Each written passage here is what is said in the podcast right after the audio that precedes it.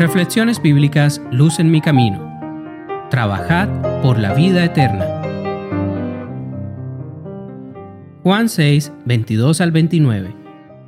El día siguiente, la gente que estaba al otro lado del mar vio que no había habido allí más que una sola barca y que Jesús no había entrado en ella con sus discípulos, sino que éstos se habían ido solos. Pero otras barcas habían arribado de Tiberias junto al lugar donde habían comido el pan, después de haber dado gracias el Señor. Cuando vio pues la gente que Jesús no estaba allí, ni sus discípulos, entraron en las barcas y fueron a Capernaum, buscando a Jesús. Y hallándole al otro lado del mar, le dijeron, Rabí, ¿cuándo llegaste acá? Respondió Jesús y les dijo, De cierto, de cierto os digo, que me buscáis no porque habéis visto las señales, sino porque comisteis el pan y os saciasteis.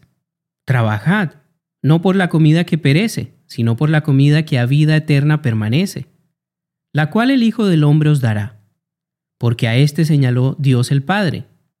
Entonces le dijeron, ¿qué debemos hacer para poner en práctica las obras de Dios? Respondió Jesús y les dijo, esta es la obra de Dios, que creáis en el que Él ha enviado.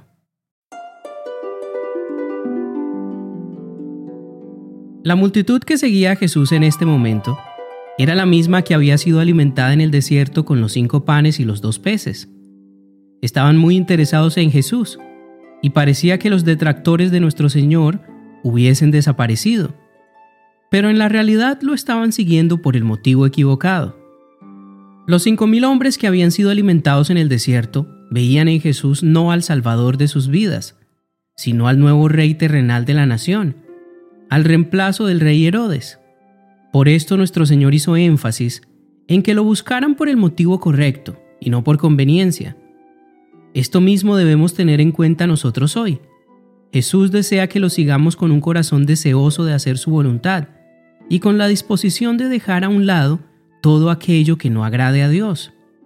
¿Qué sentido tiene buscar a Jesús únicamente por apariencia o para recibir bendiciones si en nuestro diario vivir no hacemos la voluntad de Dios? Jesús lo sabe todo, así que no tiene sentido aparentar nada. Quizás puedas engañar a los que te rodean, pero nunca a Dios. Bien dijo Jesús que el sol sale sobre justos e injustos, y aún los animales reciben las bendiciones y el cuidado de Dios. Es por este motivo que vivir buscando lo material no es el motivo correcto para buscar a Jesús. La gente estaba perpleja. Ellos habían visto a sus discípulos partir en la barca y a Jesús quedarse con ellos antes de ir al monte a orar. Así que se preguntaban entre ellos cómo había hecho para atravesar el mar sin una barca.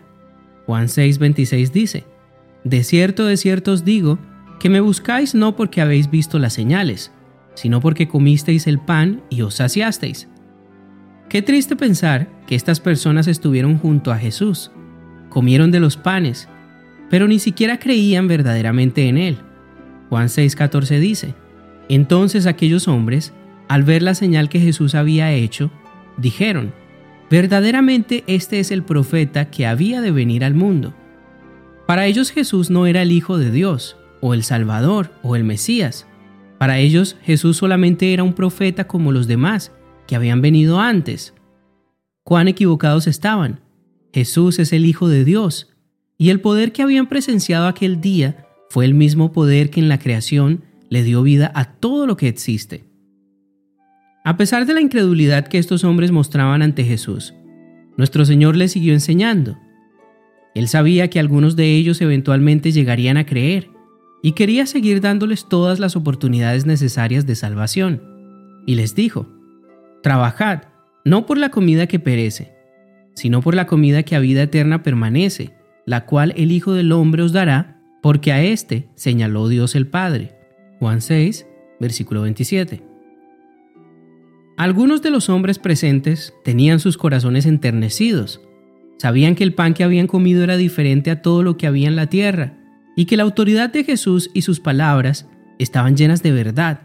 Así que algunos de ellos le preguntaron, ¿qué debemos hacer para poner en práctica las obras de Dios? Esta es una de las mejores preguntas de toda la Biblia. Y nosotros hoy en día deberíamos estar interesados en saber la respuesta, pero también aplicarla en nuestras vidas. Notemos que la pregunta de los hombres es muy específica. Le dijeron, ¿qué debemos hacer para poner en práctica? No para saber y tener solamente un conocimiento, sino para poner en práctica las obras de Dios. Jesús les respondió, Esta es la obra de Dios, que creáis en el que Él ha enviado. Hoy quiero hacerte la misma pregunta y la misma invitación. ¿Quieres poner en práctica las obras de Dios en tu vida? Según Jesús, para que esto sea una verdad en ti, debes creer en sus enseñanzas y vivirlas cada día. No solo tenerlas en tu mente, sino ponerlas en práctica todos los días de tu vida. Debes vivir con la fe y la certeza de que Jesús no es un maestro cualquiera. Él es el Hijo de Dios, nuestro Creador y nuestro Salvador. Así que trabaja por la vida eterna. Ten siempre presente hacer la voluntad de Dios en tu vida, no por apariencia, sino por amor a Él. No olvides que este es el trabajo que lleva a la vida eterna. Poner en práctica las obras de Dios en tu vida.